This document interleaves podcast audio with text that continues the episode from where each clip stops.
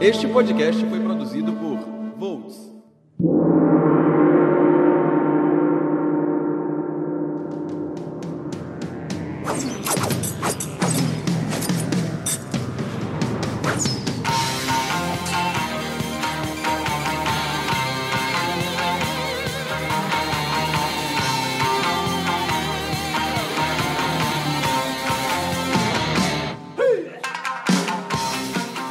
Konnichiwa, watashi wa Silo desu. Yoroshiku onegaishimasu.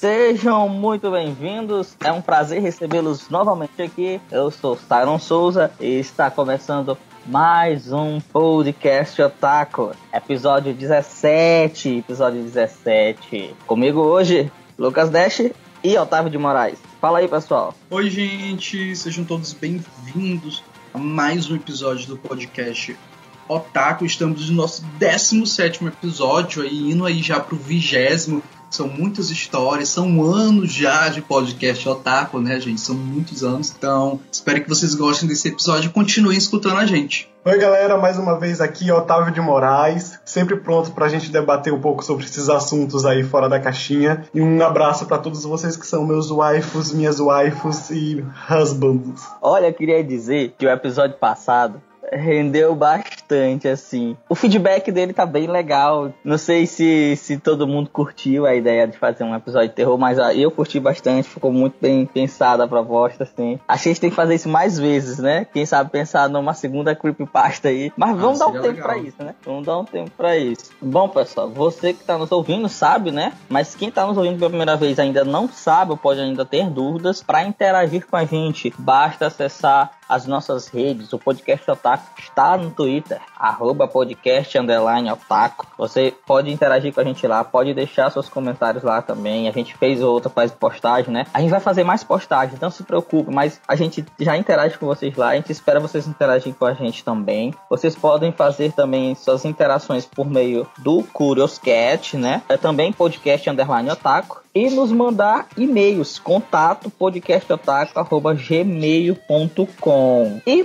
para interagir com o Volts, galera, como é que faz? Ó, para interagir com o Volts, né? Nosso hub de podcasts, o nosso pai, é só você acessar o Instagram ou Twitter, arroba sitevolts, Facebook Volts Brasil e também tem nosso site www.sitevolts.com.br. Como os meninos já disseram aí, o Otávio já adiantou um pouquinho, né? O tema do nosso episódio são idols and waifus. E os bandos também, porque a gente atende todos os gostos, né?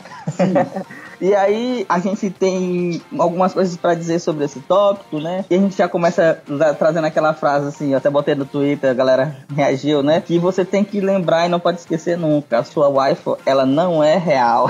não vamos levar isso tão a sério, pessoal. Ou não, né? Não sei. A gente vai descobrir isso agora, né? pra gente entrar no debate, a gente vai dar a pausa aqui rapidinho, porque tá na hora do Otaku Shimbun.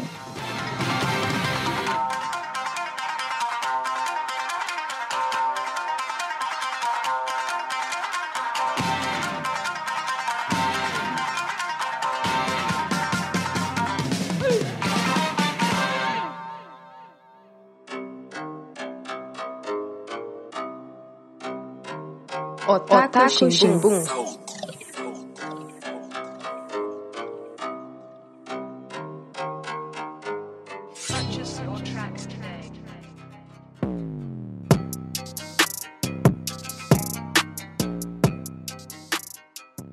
Panini cancela a publicação de mangá e revolta otakus. Em resposta a uma seguidora no Twitter, a editora Panini confirmou recentemente a abre aspas, descontinuação do mangá Yokai Watch. A grande problemática é que, desde agosto do ano passado, data do último lançamento da série pela editora, a Panini não havia informado os leitores sobre o cancelamento. E esse não é um caso isolado. A editora já cancelou a publicação de outra, outras obras sem avisar o público previamente. É o caso do mangá Gui Saga Wotakoi e Otomen. Alguns otakus sugeriram o apoio de influenciadores para apontar essas falhas da editora, já outros foram mais radicais e sugeriram o boicote à Panini. Essa pauta, ela é muito importante, porque assim, a gente está vivendo um, um momento muito delicado no nosso sistema econômico como um todo, e isso afeta as editoras, né? Mas acho que o que mais afeta o relacionamento e o sistema de consumo, né? A prática de consumo das pessoas em relação ao conteúdo de mangá, não é o, o, o período econômico que a gente vive, é a falta de relacionamento entre editora e público e seus consumidores.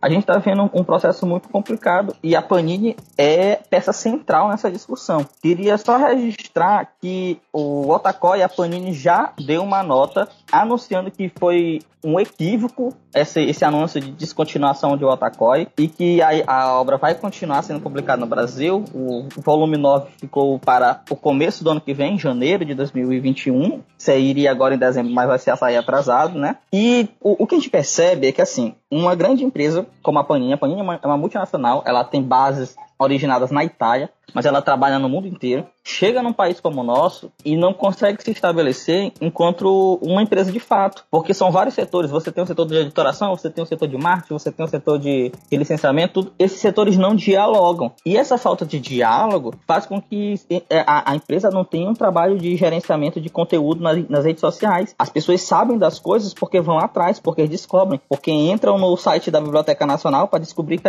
que determinado mangá está com ISBN registrado e vai ser publicado pela editora. Não fazem um trabalho de gerenciamento de conteúdo, de, de relacionamento com o público e ainda fazem a distribuição muito mal coordenada de mangás. A gente teve outro caso também recente agora de um mangá que estaria esgotado e que eles estariam cancelando as assinaturas, mas disponibilizaram na, na, nas lojas virtuais versões desses mangás que estavam esgotados, como se fosse uma reimpressão e na verdade não se tratava de uma reimpressão, era a versão antiga, né, a, a tiragem antiga que estava em um depósito que eles resolveram se desfazer e botaram para vender como se fosse tiragem nova. Assim, tá justamente simplesmente pensando em lucro e de forma muito mal organizada, porque já chegaram a anunciar de forma descarada que assim, se você não comprar logo, infelizmente você vai perder aquele volume. Foi o que aconteceu comigo, assim. Eu ia colecionar o Otakoi, eu estava finalizando uma coleção, deixei para mim fazer a coleção de Otakoi depois. Quando chegou na minha época de eu comprar, o Otakoi não estava mais disponível os primeiros volumes. E quando eu encontrava, era triplicado, quadruplicado o valor do preço. Aí agora eles anunciaram esse cancelamento e na verdade não cancelou, vai continuar, mas corre o risco de cancelar. Ninguém sabe mais a, a, a equipe, até que ponto a Panini fala a verdade ao público, né? E a gente sofre com preços de mangás abusivos. A,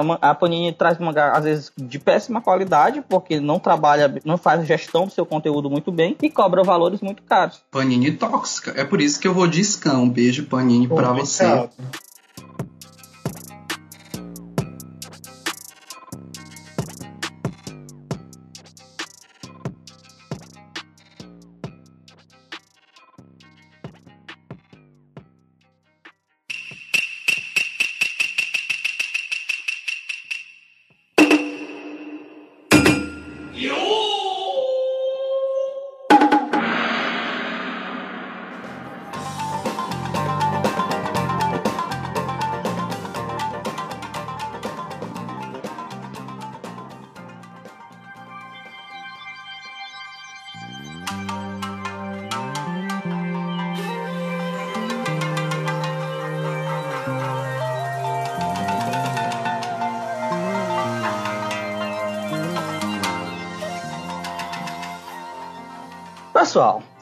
Fazer ponderações, sem fazer a introdução do tema aqui de cara, como a gente sempre gosta de fazer, eu vou direto pra pergunta. Por algum acaso, vocês têm, guardam, geram afeto, em especial, por algum ícone da cultura pop japonesa? Vocês têm algum idol pra vocês? Ou se a gente estiver falando aqui da questão das animações, dos mangás, vocês têm uma waifu, tem um husband que vocês assim, admiram, assim, um personagem que vocês teriam a ideia de pensar em viver um relacionamento com esse personagem? Ah, complicado demais isso daí. assim, eu acho que todo mundo já teve uma apaixonite em algum personagem. É, certeza absoluta, meu Deus do céu. Tipo, quem nunca amou uma Sailor Moon ou quem nunca amou um Cavaleiro do Zodíaco que atira a primeira pedra, pelo amor de Deus. Acho que todo mundo já teve isso uma vez na vida. Ah, e a gente tem, né, assim, per- personagem, você cria uma admiração, você você se identifica com aquele personagem porque você se vê nele, né? Tem várias várias coisas, por exemplo, eu eu, gosto muito do Shun, dos Cavaleiros do Zodíaco. Assim, eu sempre tenho meus personagens favoritos. Eu gosto da Tentei, do Naruto. Mas assim, pro termo waifu, ou, ou é, é, sei lá, eu não.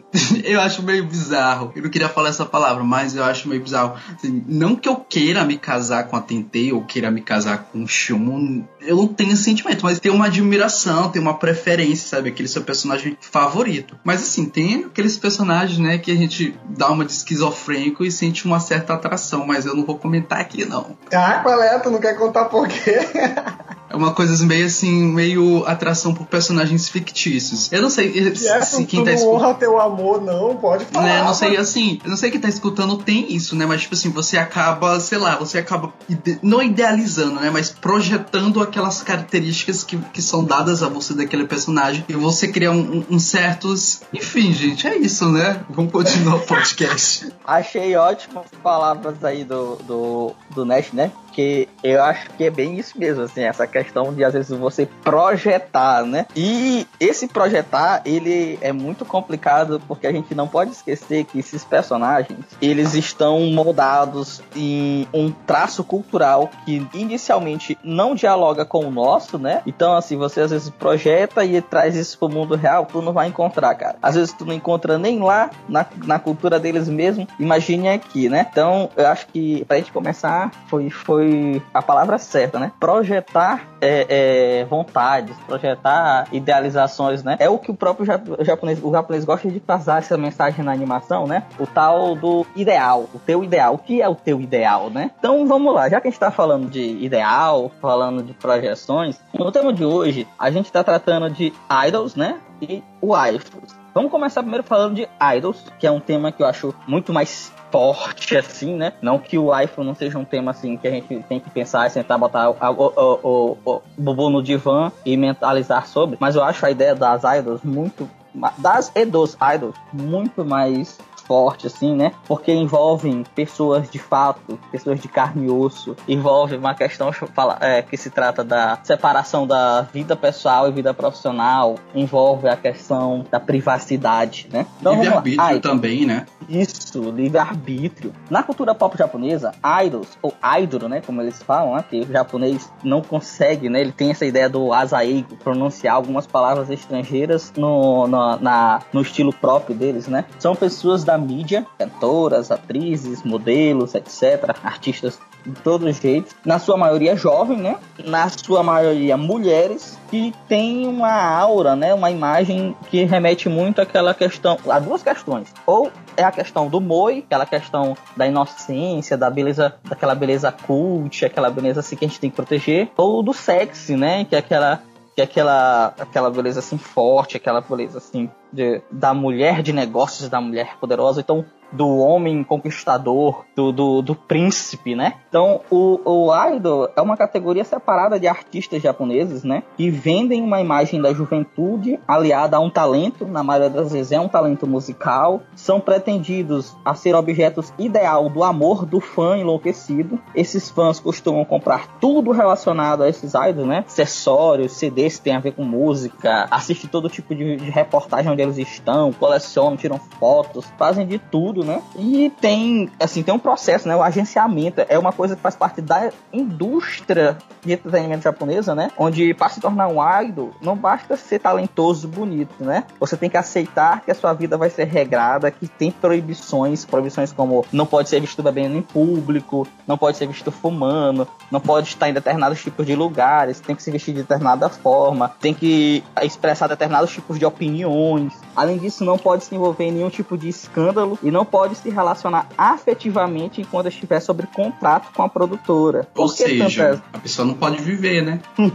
Eu acho que tem um nível de, de ser fã e um nível que ultrapassa isso. Eu acho que idols sofrem muito com isso. Eu acho que é, é muita pressão, é muito. é muita cobrança desnecessária, eu não sei. A pessoa perde uma vida nisso. Olha, é, é assim, já, já, já, já a gente explanou aqui o que é a ideia do idol, vamos discutir um pouquinho assim, vamos botar pra roda aqui as nossas, nossas opiniões. O que que eu acho sobre essa questão do idol, né? Acho que no mundo inteiro a gente tem essa questão do ídolo, né? Vamos usar aqui o termo português. A gente tem o ídolo, né? Aquela figura em determinado segmento cultural ou social que a gente respeita, né? No Brasil a gente tem ídolos muito fortes no esporte, né? Tem a figura do Senna, né? O Senna morreu, morreu de forma trágica, três vezes campeão do mundo. Hoje em dia o maior campeão de todos os tempos é o Lewis Hamilton, né? Vai empatar esse ano com o Schumacher em número de títulos, mas em termos de recorde já bateu o Schumacher, é o grande nome da Fórmula 1. Tudo indica que vai ser por muito tempo o grande nome do esporte do automobilismo, mas para nós brasileiros, principalmente para quem viveu os anos 80 e 90 assistindo o Senna correr, essa ideia do Senna como uma, o, o, o, grande símbolo do esporte nacional ainda é muito forte, assim. É como, e às vezes forte até demais, ao ponto de chegar e dizer assim, melhor corredor de todos os tempos, né, e tudo mais. Isso, isso é bacana, isso é, isso é legal, porque isso assim, você, tá, você constrói uma identidade nacional, tudo, né? Mas isso tem certos limites por exemplo, é o que acontece com o na música, né? Com o Michael Jackson, né? Que é rei do pop, tá aí, ninguém nunca vai conseguir superar, né? Assim, sobre o olhar crítico do, do, do, do, do fã e do músico, tudo mais, e do pessoal da música, tudo mais. Isso é natural. Mas quando você torna essa, essa relação do, do, do fã com o ídolo numa coisa onde o, a, essa aura do ídolo que a gente coloca no pedestal se torna algo que a gente comanda isso, eu acho que isso é muito bizarro. Eu acho que isso é muito, é muito grotesco. Assim, por exemplo, no caso do relacionamento amoroso, né? As, as idols japonesas não podem, enquanto estiverem relacionadas à produtora, ao grupo a qual elas fazem parte, não podem ser vistas em nenhum tipo de relacionamento porque elas têm que passar a imagem da, da da, virgem pura e solteira. Porque todos os fãs dela desejam namorar com ela. Então, se um não pode, todos não podem. É, é isso é muito ridículo, pô. É, uma amiga minha que ela é muito fã de K-pop, eu tava conversando com ela esses dias sobre essa questão, né? E ela tava me falando sobre os clipes que a gente foi assistir, uns clipes antigos e uns clipes atuais. E nesses clipes, a, a minha amiga falando que, inclusive, beijo e Samantha, que ela deve estar ouvindo o podcast, ela tava me falando sobre a diferença sobre de de como os clipes antigamente eram um pouco mais sexys, porque tinham aquelas imagens da, das cantoras sendo abraçadas por homens, com dançarinos, esse tipo de coisa, e hoje em dia não tem mais. E ela estava me explicando que hoje elas foram proibidas disso, porque as empresas não permitem, porque os fãs ficam reclamando que tem, por exemplo, um homem tocando elas, abraçando elas, e aí isso dá muita confusão. É muito louco, assim, porque todo mundo tem um ídolo, né? Assim, você sempre. A gente sempre recorre a pessoas que, que estejam ou não na mídia, mas para você ter um, um, exemplo, né? Uma pessoa que te inspira, uma pessoa que te motiva, alguém que ali você acha maravilhoso e quer ter, quer reproduzir certos comportamentos porque dentro do seu padrão moral, dos seus valores, aquilo ali é, é, é incrível, ótimo. Isso é muito bacana, né? Você ter alguém em se espelhar. Eu acho que eles exploram muito isso, né? O mercado explora muito isso, mas aí se torna uma coisa muito doentia quando esse mercado vende esse ídolo para você como um, um, um objeto de posse, né? O ídolo ele vai além da, da, música que ele produz ou do que ele, do que ele produz como, como artista, né? Se ele seja ator, se ele seja músico, enfim.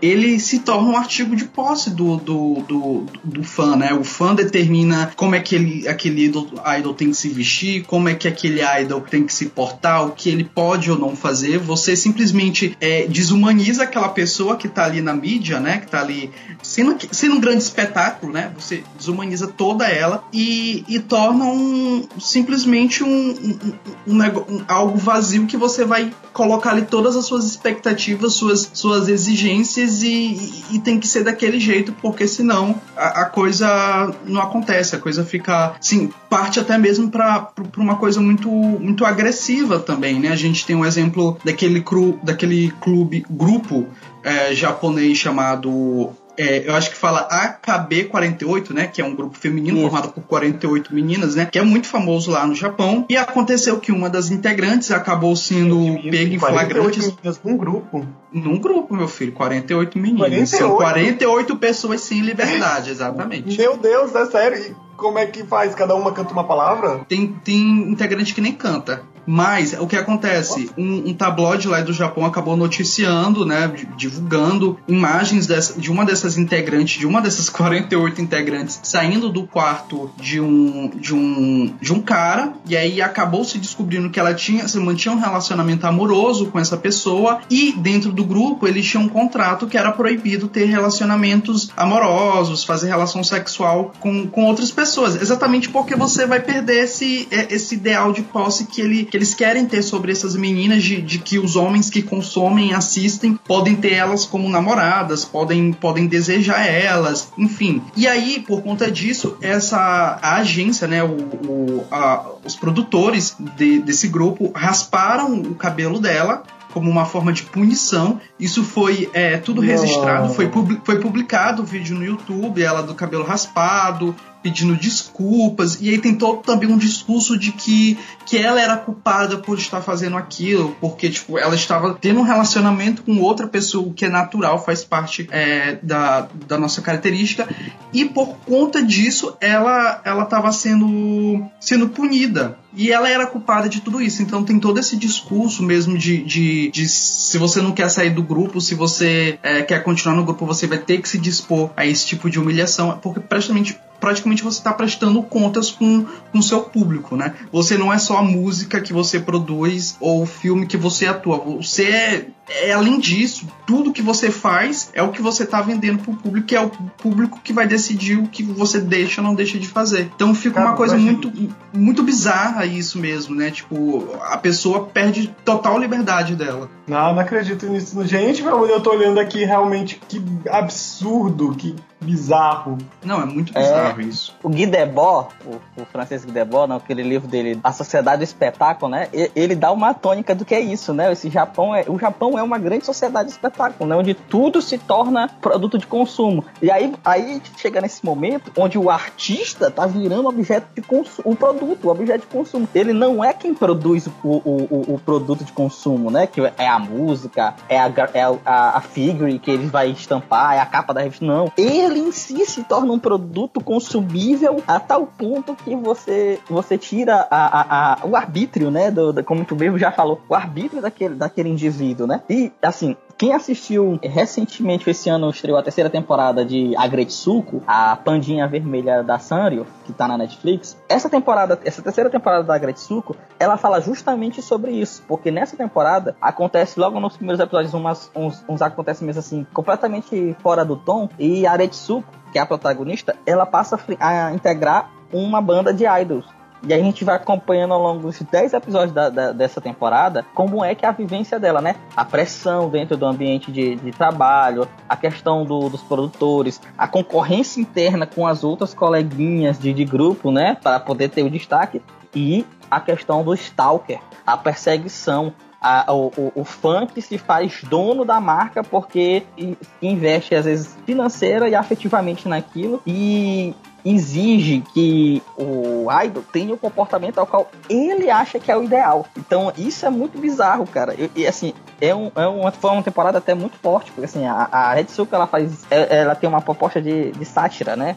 Da sociedade japonesa. Mas foi muito forte esse episódio, essa temporada pra mim, por causa desse- dessa, dessa vivência da, da figura do idol, né? Não, é porque assim, tem outras discussões como tu tava puxando, porque também tem o outro lado de quando é que você, você vende uma imagem né, do idol, que essa imagem vai, vai ser a tendência dentro do, do meio do público jovem, mas é uma imagem que a gente sabe que é praticamente inalcançável. É, e acontece muito isso no K-pop, né? Eu vejo muito, muita, muita gente mesmo entrando nesse debate, falando sobre a questão de como a imagem que eles vendem do, do- do- dos jovens, do- dos artistas dos K-pops, ele, ele é uma imagem que não condiz com juve- necessariamente com a juventude é, sul-coreana, né? Que são, são pessoas muito bonitas, é, com tom de pele muito claro, e, e sim, com traços perfeitos, os dentes todos alinhados e que são pessoas que passam por uma série de processos é, de, de cirurgias pra- plásticas, né, para poderem serem debutados, para poder terem aquela imagem. E isso acaba ocasionando muito problema de saúde psicológica mesmo nesse público adolescente, né? Porque quando você é adolescente, você sempre quer se sentir encaixado, você sempre quer ter um referencial e seguir aquele referencial para que você sinta pertencente a algo. E aí a gente tem um público muito grande que consome isso e quando e a gente sabe que o K-pop também é- lida muito com a imagem. Então quando, quando esse público percebe que, que ele não vai conseguir alcançar aquela imagem, você acaba se frustrando e acaba caindo aí numa série de, de, de problemas de saúde mental. Então tam- também tem esse debate, né? Tem o debate do, do, do idol que pede todo o livre-arbítrio dele, toda a liberdade dele, individualidade, né? Como ser humano. E também tem a questão do público que se vê refém de uma imagem que nunca vai conseguir alcançar. Então são, são, são problemáticas aí para ambos os lados. É, é, e, e assim, e, e isso interfere no, no bem-estar social dessas pessoas, porque a gente não pode esquecer que elas são pessoas, né? Então, assim, eu acho que há- existem pessoas que estão fora da curva dentro desse, desse segmento e que conseguem viver, conseguem se libertar desse, dessa prisão que é essa indústria do idol.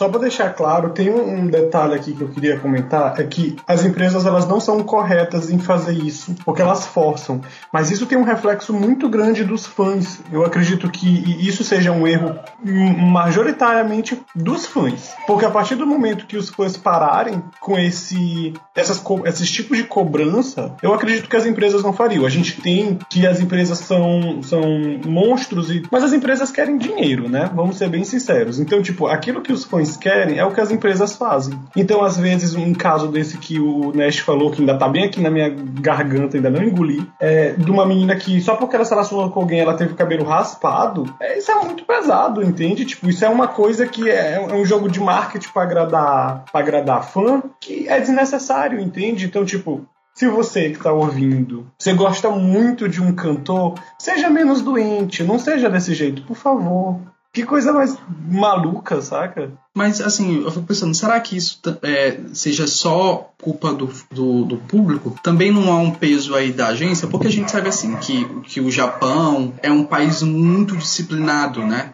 E que, às vezes, leva essa disciplina muito, muito à, à risca, se tornando algo muito excessivo. E tudo que é excessivo, tudo que extrapola, acaba com certas problemáticas, chega a um nível até, às vezes, doentio, né? Então, assim, às vezes, esse, esse sistema de você privar um, um determinado idol de ter um relacionamento, de usar, de, de usar álcool, ou enfim, de ter a, a- esses prazeres da vida e até mesmo de, de fazer suas próprias escolhas, é uma forma que a- a- as produtoras, as agências têm de ter um controle maior sobre aquele artista, né? De fazer com que aquele artista fi- é, produza cada vez mais, né? Seja muito mais eficiente para aquilo que ele está fazendo, para aquilo que ele é que ele é contratado, ou seja, que ele fique mais focado e, e que venda mais e, e, consequentemente vai vender mais. Porque assim, se você ter um relacionamento, talvez para essas agências não vai ser muito interessante, porque talvez possa fazer com que o artista não fique muito focado no trabalho, que esse artista ele peça para dar um tempo e, e poder lançar material só depois. Então, tipo assim, a agência vai perder muito controle desse desse desse agenciado, de- desse artista. Então, eu acho que esses mecanismos, além claro de agradar os fãs, né, também é uma forma que essas agências têm de controlar esses artistas, de ter esses artistas ali à mercê deles para o que der e vier. E, e é isso. Claro que tem uma pontada de- dessa do, do controle, de ter tudo em ordem e tal. Mas eu acredito que, por exemplo, antigamente não tinha tanta pressão nisso, entendeu? Tipo, é, alguns fãs eram, pelo menos eu não via. Isso é, é uma coisa que eu não cheguei a presenciar. Mas os fãs não eram tão doentios. Eu acho que a internet ela ajudou muito a isso. Você pode conviver com o seu ídolo mais tempo do que antes. Antes você tinha o quê? Uma revista de fofoca que você poderia pegar e ler sobre as pessoas, ou então ver algo na televisão. Hoje em dia você entra no Twitter, você tá quase que 24 horas com a pessoa. Então isso torna o fã obcecado, entende? Tipo, por exemplo, o artista X faz tanto parte da minha vida que o artista X é meu. Então, isso, isso acaba exigindo que a pessoa queira mais e mais. Um exemplo disso não é, não é oriental, é ocidental mesmo, mas eu via muitas notícias sobre o Justin Bieber. Ele deu uma desaparecida aí, não sei o que, que ele anda fazendo, mas teve uma época que eu ouvia muito quando ele namorou a Selena Gomes, que ela era muito maltratada pelos, pelas fãs dele, simplesmente pelo fato dele eles estarem namorando e, e só, entende? Tipo, as fãs do Justin Bieber eram tipo, ele é, ele é delas, então não importa o relacionamento. E, gente, isso é muito prejudicial pra pessoa que você diz que ama. Não, e assim, é, o raciocínio do Dash é interessante porque assim, ele coloca em conflito uma situação que é justamente isso que tá trazendo, né? O olhar do ocidental para essa situação. Porque a gente aqui é acostumado a viver um, um relacionamento com ídolos diferente. A gente quer que quer ver o, o ídolo da gente, né? Ser pessoa normal, né? Aspas nesse pessoa normal, né? A gente quer ver encontrar ele no shopping, a gente quer encontrar ele na praia, sair abraçando, tirando selfie, e, e quer, o que, e quer saber de com quem ele tá se relacionando, quantas vezes ele saiu com não sei quem, quer saber dos babadas. Aí entra nessas conversas tudinho aí, surubão de Noronha, é, entra nessa conversa bem aí, é, é Ludmilla Rachel.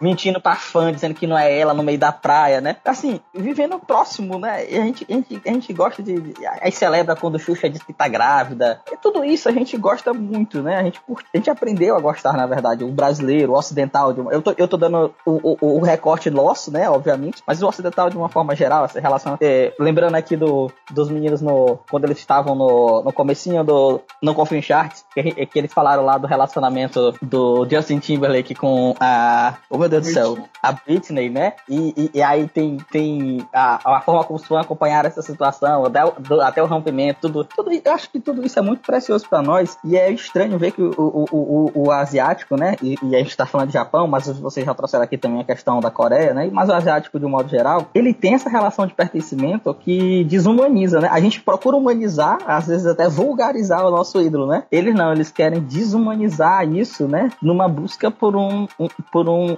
uma asepsia, eu acho que é a palavra mais, mais correta assim, para para nos lembrar que nós somos pessoas comuns e que há pessoas que são diferentes de nós e que essas pessoas é que são os modelos sociais que a gente deveria nos pautar. E eu acho isso super esquisito, super, super complicado, né? Acho que assim, se vocês tiverem alguma coisa a comentar sobre ídolos, fiquem à vontade. Eu só queria fazer um registro aqui pra gente encerrar essa, esse momento, que é uma questão do origem, da onde é que vem essa ideia da- dos idols, né? Por que que eles chamam de idol? Óbvio, é porque em inglês idol é ídolo, né? Ok. Mas por que que isso permaneceu e se tornou um- uma tag, uma nomenclatura pro produto, né? Porque em 1970 teve um boom dessa, dessa ideia do ídolo lá no Japão, graças a um filme francês que passou lá, que foi o Cherchez l'Idole, A Procura do Ídolo, onde a atriz Sylvie Vartan, que fazia o personagem principal, se tornou muito popular, se tornou um ícone para as mulheres na época, né? Para a sociedade de um modo geral, né? E aí, em referência ao título, né? Passou-se a, a, a considerar que todas as pessoas que seguiam a tendência do visual, do jeito de ser da personagem da Sylvie Vartan, tinham essa, essa proposta de ser um ídolo, né? Um ídolo. E aí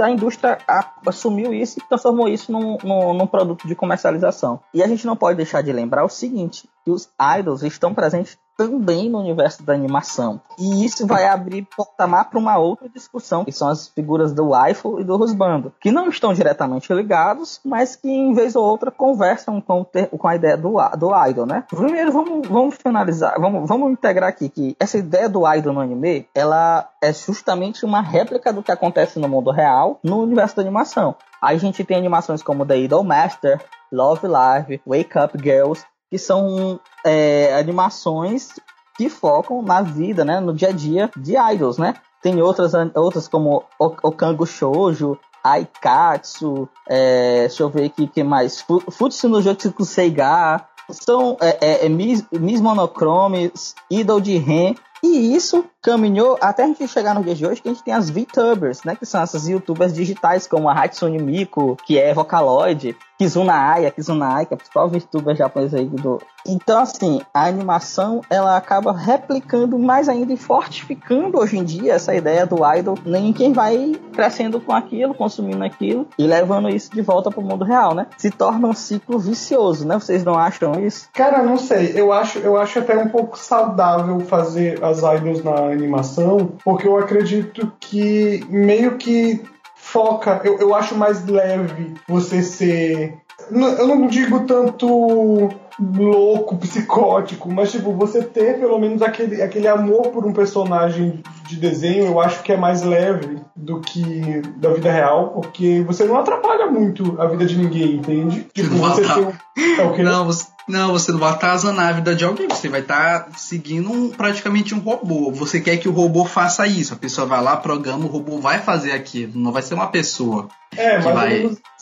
Eu adoro, adoro escutar a Hatsune Miku cantando samba.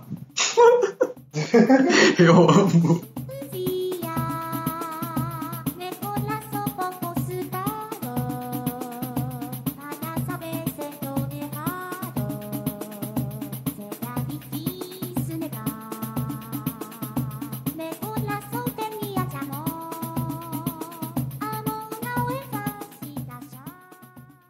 Né? E já que a gente tá falando de anime, né? A gente entra no segundo tópico: waifus e husbandos, né? Vocês disseram no começo do programa que vocês acham que isso é complicado, tudo, mas não, não disseram se teriam, se não teriam, né? Ficou, ficou meio aberto isso. É, né?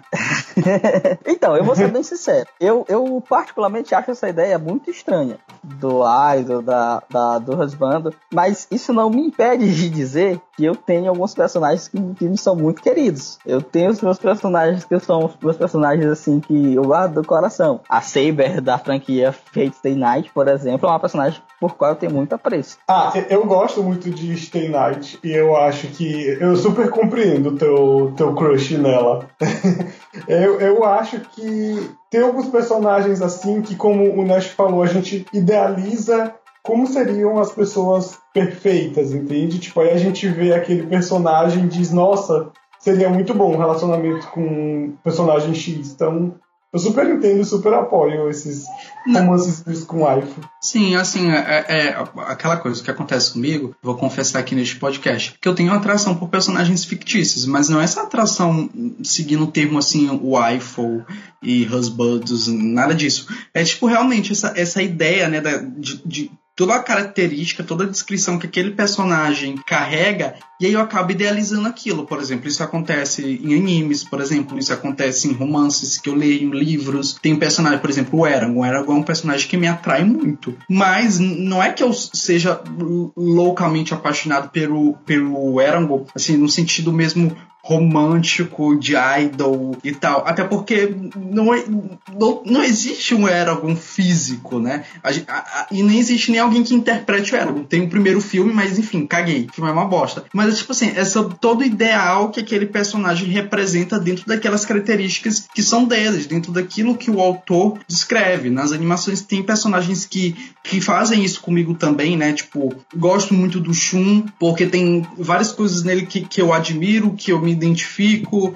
É, gosto muito da, da, da Tentei. Tem, tem vários personagens de vários animes que você tem essa, essa pre- predileção, né? Por ele. Agora, assim, chegar nesse, nesse nível, assim, waifu, de, sei lá, de, de, de você tornar aquele personagem a, a sua esposa, ou tornar um personagem masculino o seu, seu, seu marido, e aí você cultivar esse comportamento, sabe? De, ah, você sei lá, eu, eu não sei nem como é que se comporta uma pessoa assim, sabe? Tipo, é, se, se as pessoas que se dizem um waifu, elas simplesmente só têm esse, esse tipo de admiração, né? Esse, esse, esse afeto que, que aí transcende a linha do fictício e do real, ou se além disso eles também nutrem algum outro tipo de comportamento, né? Seja em, em- no uso excessivo, no consumo excessivo de, de, de produtos desse personagem, enfim. Como é que, como é que se caracteriza um waifu? Vamos, vamos ver como é que se caracteriza um, o waifu, né? O waifu, ou husbando, é um complexo que a pessoa tem pelo seu personagem favorito, né? Seja de mangá, anime, visual novel, etc. Como já mencionado em, em outros momentos aqui do programa, né? Esse também é um termo que tem origem no, no idioma inglês, né? É quase como se fosse um asaigo também. E, obviamente, é a palavra wife, né? Que em inglês significa esposa, né? O termo wife é usado por homens, enquanto as mulheres usam o termo husband. Eu acho que essa é uma definição meio precoce. Na verdade, o wife é porque é a, é a personagem, né? E husband porque é o personagem. Isso aí vai ser independente de quem tá elegendo quem aí na, nessa paixão virtual, né? Aqui, eu, aqui eu vou evocar o. Como é o nome dele? O Zygmunt Bauman, né? Que é amor líquido puro aqui sendo aplicado nessa, nesse, nesse contexto, né? Parece uma palavra normal, carinhosa, afetiva, mas alguns otakus tornam essa expressão algo doentio, né? Como é que o termo surgiu de fato dentro da cultura otaku? A primeira menção do termo waifu ocorreu no episódio 15 do anime Azumanga Daioh. Neste episódio há um diálogo entre o professor, o Sr. Kimura, e suas alunas. Esse professor tem a fama de ser quase, quase não, né? Assim, para quem assiste entende que ele tem, que ele é um, um, um- pedófilo, né? Da, da- essa é a, o background desse, desse senhor, né? E na cena em questão ele sugere uma roupa chamativa, né, para uma das garotas usar durante a competição, é rejeitado, né? E nisso que é rejeitada a sugestão dele, ele fica desolado e acaba tendo uma reação, né, dessas reações de anime, em que ele pula, né? E nesse pular dele, uma foto cai do, do, do, do terno dele, né? Enquanto as alunas ficam assustadas com aquela coisa, uma delas pega a foto e aí gera esse seguinte diálogo aqui.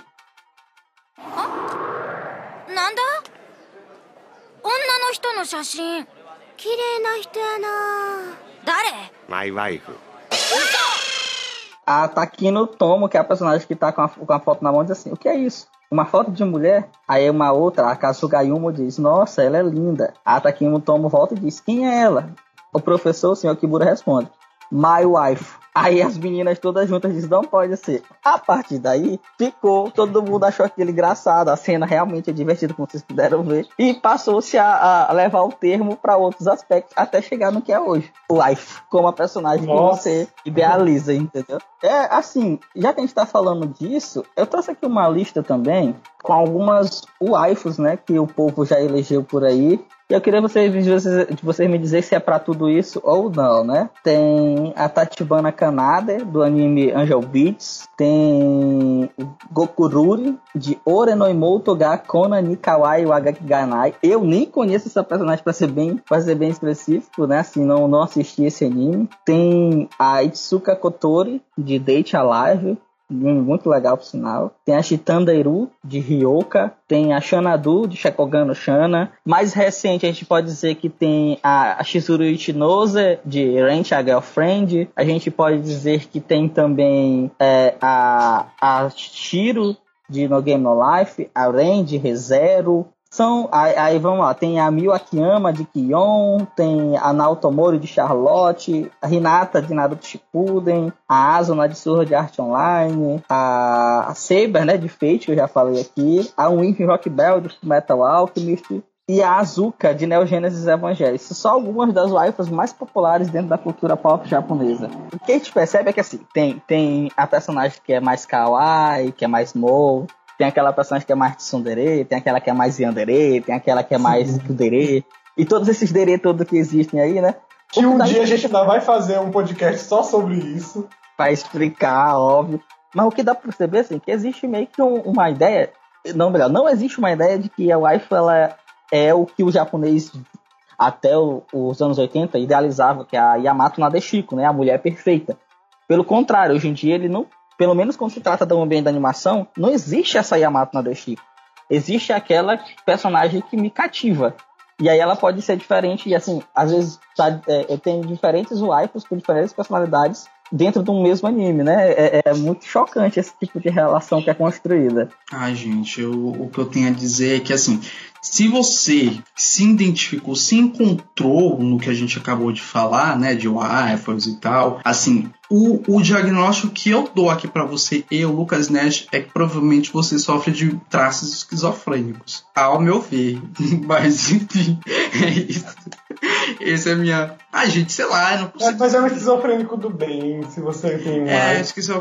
é, agora, se, sei lá, se, se, se você deixa de fazer suas coisas do dia a dia porque você tem uma paixão, sei lá, imagine uma pessoa que, que deixa de se apaixonar por alguém real porque é apaixonado pela Renata, sabe? Uma- assim, alguém que procura, ou, ou pior, alguém que, que procura em outra pessoa é, traços da Renata e só assim vai poder ter uma relação. Gente, ai, sei lá, é uma coisa assim. Lamentável, né? Lamentável. É, eu não consigo. Desculpa você que tá escutando, se você deve estar me odiando, se você tem. É assim, mas sei lá, gente. Eu acho que é saudável tu dizer assim, acha aquele personagem bacana, gosto daquele personagem. Ok. Sim. Posso até comprar uma figure daquele personagem e botar na, na estante do meu quarto, da minha sala. Ok. Vamos também considerar que tipo de figure tu tá comprando, né? Porque uma coisa é tu comprar a figure da personagem, outra coisa é tu comprar uma figure hipersexualizada da personagem, né? Aí um outro. É. aí É um outro. outra história. Aí É um tipo de iPhone meio es- esquisito já, indo pro outro lado. Aí, aí é a fetichização total.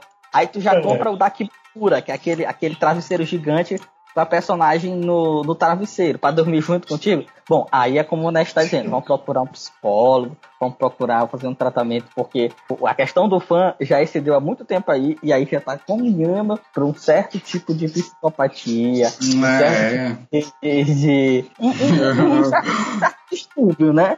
Sim. podem acarretar, que podem acarretar em coisas sérias. Em coisas sérias como é, fetichização, hipersexualização, principalmente quando se fala da figura feminina, né?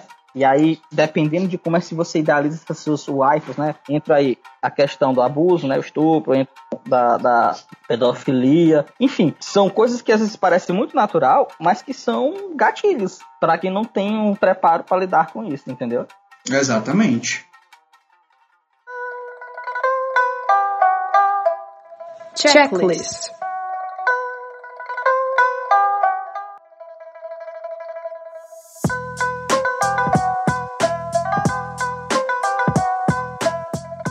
Bom, vamos lá. No checklist desse primeiro programa de novembro, os destaques são no universo dos mangás, temos a JBC trazendo sete lançamentos, quatro reimpressões. Para quem tá querendo completar coleção, as reimpressões que estão sendo disponibilizadas em novembro pela JBC são os volumes 4, 5, 6 e 7 de My Hero Academia. Quem não tem, quem tá querendo, a oportunidade é essa, né? Provavelmente até metade do mês essas, essas edições já devem estar entrando em pré-venda na loja virtual da, da JBC e na Amazon, né? Que é para onde eles distribuem boa parte do conteúdo. E entre os destaques de lançamento, dos sete lançamentos de destaque da editora, é um destaque negativo que eu trago, que é o volume 18 do Kazemban de Santiceia, né? Nós já estamos chegando na reta final do Kazemban. O Kazemban reduziu de 28 para 22 os volumes de Cavaleiros, né?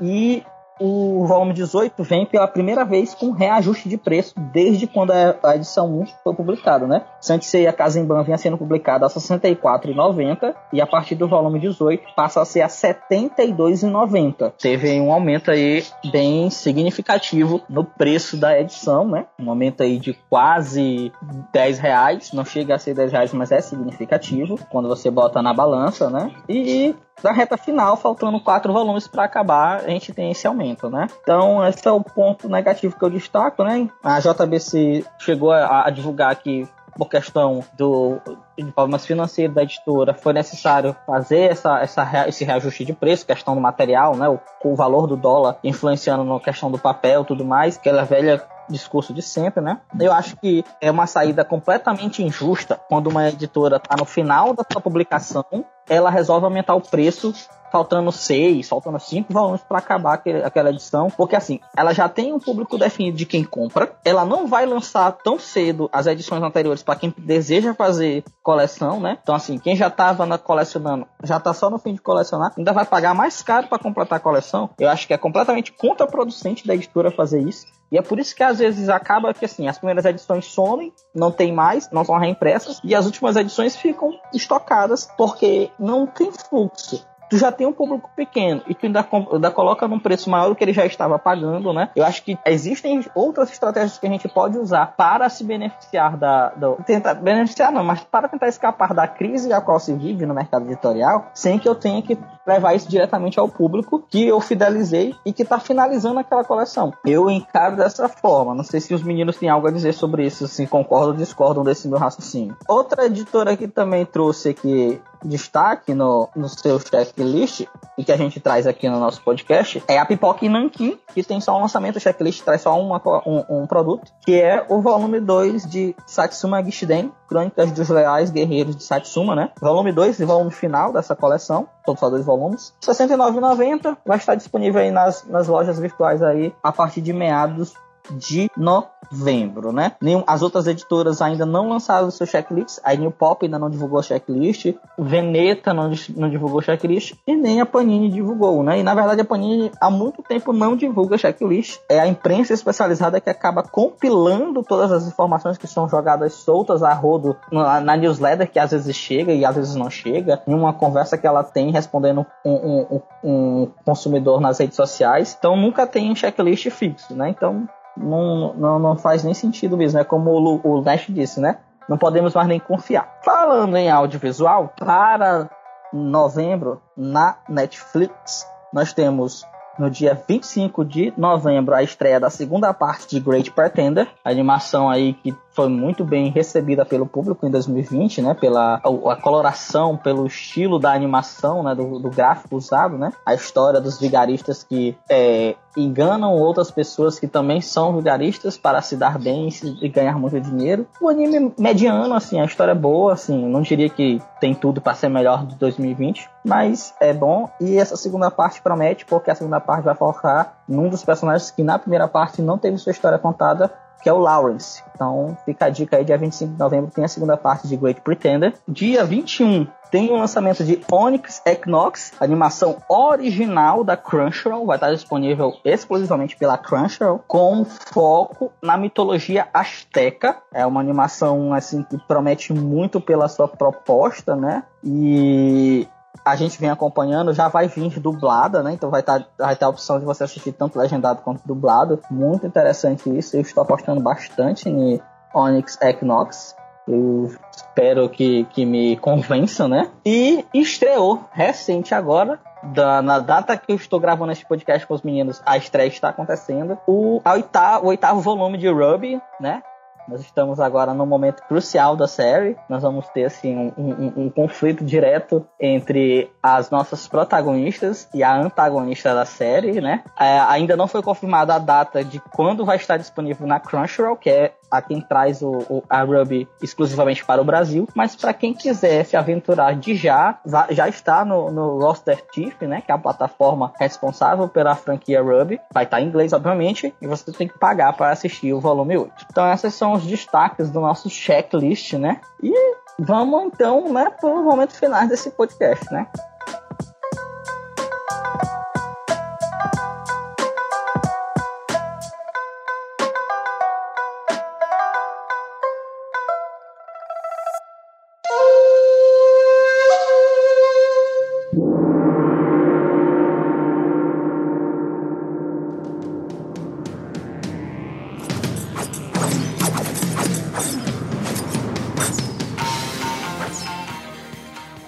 Podcast Otaku 17 chegando ao fim. Espero que vocês tenham curtido, né, o bate-papo de hoje. Posso ter dado umas ideias legais para você. Você possa também refletir. E se você é do time das waifus e dos bandos, refletir, né? Nós não, nós não estamos lhe julgando, né? Mas estamos Não, lhe É julgando. isso. Estamos sim, estamos jogando sim. Eu queria aqui deixar registrado aqui, né, um, um, um comentário bem pessoal, não tem nada a ver com o tema, não sei se tem ou se não, mas é um comentário bem pessoal assim. Essa semana eu estive assistindo o anime A Place Further Than the Universe. Não sei se vocês assistiram, animação de 2018. Estreou exclusivamente pela Crunchyroll na época. Eu não tinha assistido, eu tinha dito que eu ia assistir outras coisas, eu ia focar outras coisas. Era um slice of life com drama, com uma pegadinha, um pouquinho de humor. E eu disse, não, não vou assistir. E essa semana, pra me distrair na, da, da minha rotina super carregada, eu sentei na terça-feira e abri o aplicativo e assisti o primeiro episódio de A Place Further Than the Universe. E cara, eu não consegui parar. Eu assisti os três episódios assim. Eu comecei na terça, terminei na quarta. Foi, foi ó, com as pausas do meu dia me pe- impediram de assistir tudo de uma vez. E foi muito emocionante, assim. É muito raro um anime mexer comigo a ponto de eu chorar. Eu, eu, eu sou movido por muitos animes que eu assisto, fico bastante emotivo e tô bastante excitado com o anime, assim, a ponto de estar aquela cena de, de ação, eu querer gritar junto com o personagem quando aquilo tá acontecendo, ia dar aquele arrepio e tudo. Mas quando é emoção, quando, a quando tem uma cena emotiva na, na, na, na série, que aquilo, aquilo dá, dá aquele clima, eu sinto, mas isso não me comove ao ponto de eu, de eu me sensibilizar ao, ao ponto de chorar, né? Mas no episódio 12 de A Place Further Than the Universe, a cena final do episódio, ela me encheu, ela, assim, eu fico completamente sem palavras quando penso, porque quando eu percebi, eu estava chorando. Eu estava chorando assistindo essa cena. E é uma cena onde as personagens, as quatro protagonistas da série, estão as quatro chorando. E você chora junto com elas porque você de fato sente a dor. E é uma dor muito bem construída, porque a história do anime fala sobre amizade, superação, sobre viver a dor do luto. Eu acho que é o ponto mais chave dessa da trama todinha, né? A dor do luto, uma das protagonistas perdeu a mãe e isso mexeu com o estilo de vida dela. E elas se, essas quatro garotas se encontram, elas não se conhecem elas vão passar a viver uma aventura na Antártida. Elas vão para Antártida viver uma aventura com o objetivo de ela dessa protagonista, que é a Shiraze, sobreviver ao luto à mãe dela por quem ela tem uma ligação muito especial. E a cena onde, ela, é, onde elas chegam nesse clímax do, do, do luto, elas começam a chorar e as, as outras são empáticas ao ponto de chorar com ela pela dor dela. E a gente não tem outra opção, né? Se você assistiu um anime e foi pego pelo anime, a chorar também. E assim, não é que você se força a chorar. O choro vem de forma muito natural. Então eu queria encerrar esse podcast pessoalmente indicando vocês, quem não assistiu, por favor, assista a Place Further Than the Universe, porque, cara, não é todo anime que mexe comigo assim. E aí, meninas, o que vocês têm a dizer nesse final de episódio? Depois dessa, eu não consigo mais dizer mais nada. É- Essa, essa indicação foi. Vamos terminar o episódio com depressão, né? Ó, o que eu queria dizer, gente, é que eu espero que vocês tomem esse podcast como algo é, que seja quase médico e que se vocês tiverem realmente esse probleminha de psicopatia, vocês procurem um psicólogo, um psiquiatra e por favor se cuidem. Amem, amem seu- seus ídolos de uma forma leve, de uma forma de boa. Deixe-os livre. Deixe-os livre, por favor. Eu amo que os otakus escutam podcast achando que vão se sentir identificados na hora eles terminam o podcast humilhado. E é isso, gente. O podcast vai terminando aqui. Eu sou Lucas Nash. Muito obrigado por ter escutado o podcast. A gente sempre faz isso aqui com, com muito amor e carinho, mas ainda vai ter outros episódios. Então continue escutando a gente, tá? Pois é, então assim, é, lembrando, vocês podem interagir com a gente no Twitter, arroba podcast underline otaku, no Curioscat, podcast underline otaku, no e-mail, contato podcast arroba gmail.com. Podem interagir diretamente com o Volts, né? Arroba site Volts no Twitter no Instagram.